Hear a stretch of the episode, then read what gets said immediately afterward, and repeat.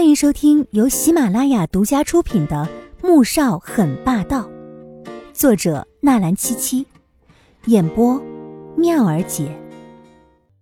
第三百三十三集。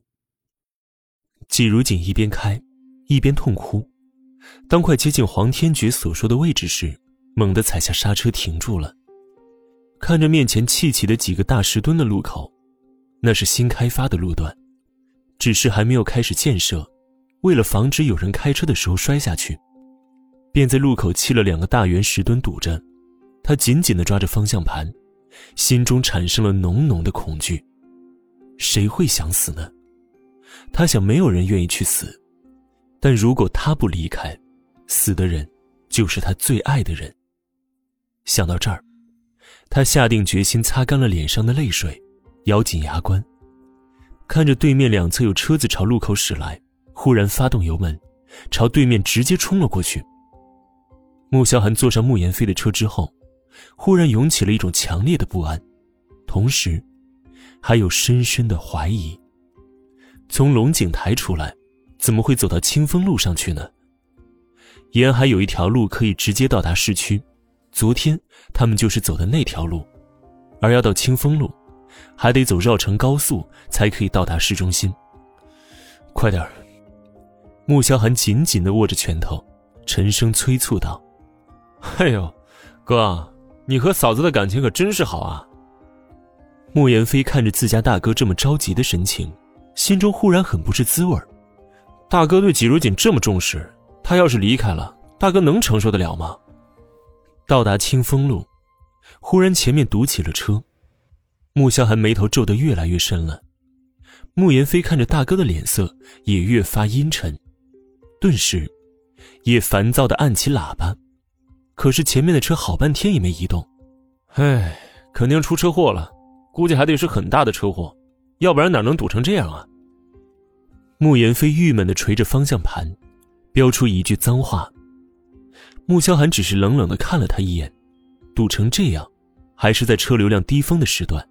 他当然知道出车祸了。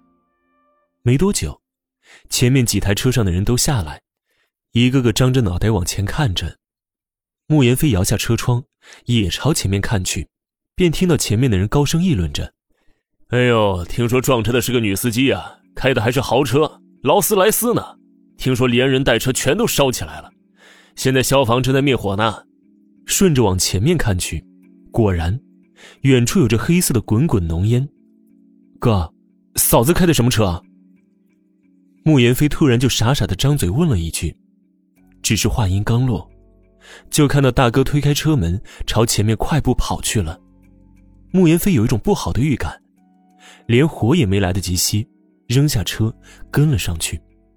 穆萧寒一边跑一边暗自说道：“一定不是阿锦，不会的，一定不是，肯定是我想多了。”只是当他喘息着跑到车祸现场时，只看到了一辆烧得面目全非的车架，驾驶座上有一具烧得半焦的尸体。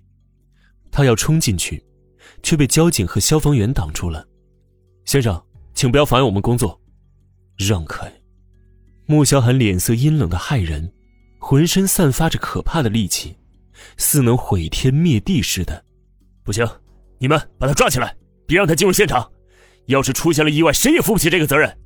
消防队长心下一骇，但仍不能放弃自己的底线，对旁边的交警命令道：“穆萧寒被两名交警扣住，结果他们实在是低估了他的本事了，眨眼之间就被他狠狠地撂倒在地上，哀嚎不止。这一下，消防队长立马拿出了呼叫器：“清风路事故现场有人闹事，请马上派人过来支援。”穆言飞此时正好跑了过来，一把拦住消防队长：“哎，别别别，我大哥就是担心了，我们保证不闹啊！这两位我们也赔偿，并不是怕闹大事情，而是没必要为了这种小事浪费不必要的时间。哥，你别担心，这一定不是嫂子。”穆言飞又转过身看向自家大哥：“一定不是阿锦，一定不是。”穆萧寒点点头，他刚才一定是疯了。竟然想冲进去看一看是不是阿锦？阿锦怎么可能呢？一定不是。哥，要不你打个电话给嫂子，看她现在在哪儿啊？估计也被堵住了，没办法移动吧。慕言非是不愿意相信自家大嫂会出车祸的。穆萧寒这才拿出手机拨了过去，只是那边却传来了机械的女声：“对不起，您所拨打的用户暂时无法接通，请稍后再拨。”再次拨通，依旧是同样的声音回复。穆萧寒一颗心逐渐沉了下来。好了，可以把尸体移出来了，都烧成这样了，也不知道能不能找到尸体的亲人呢。远处传来了消防员和法医讨论的声音。当穆家人听说季如锦出了车祸死亡的时候，全都已经惊呆了。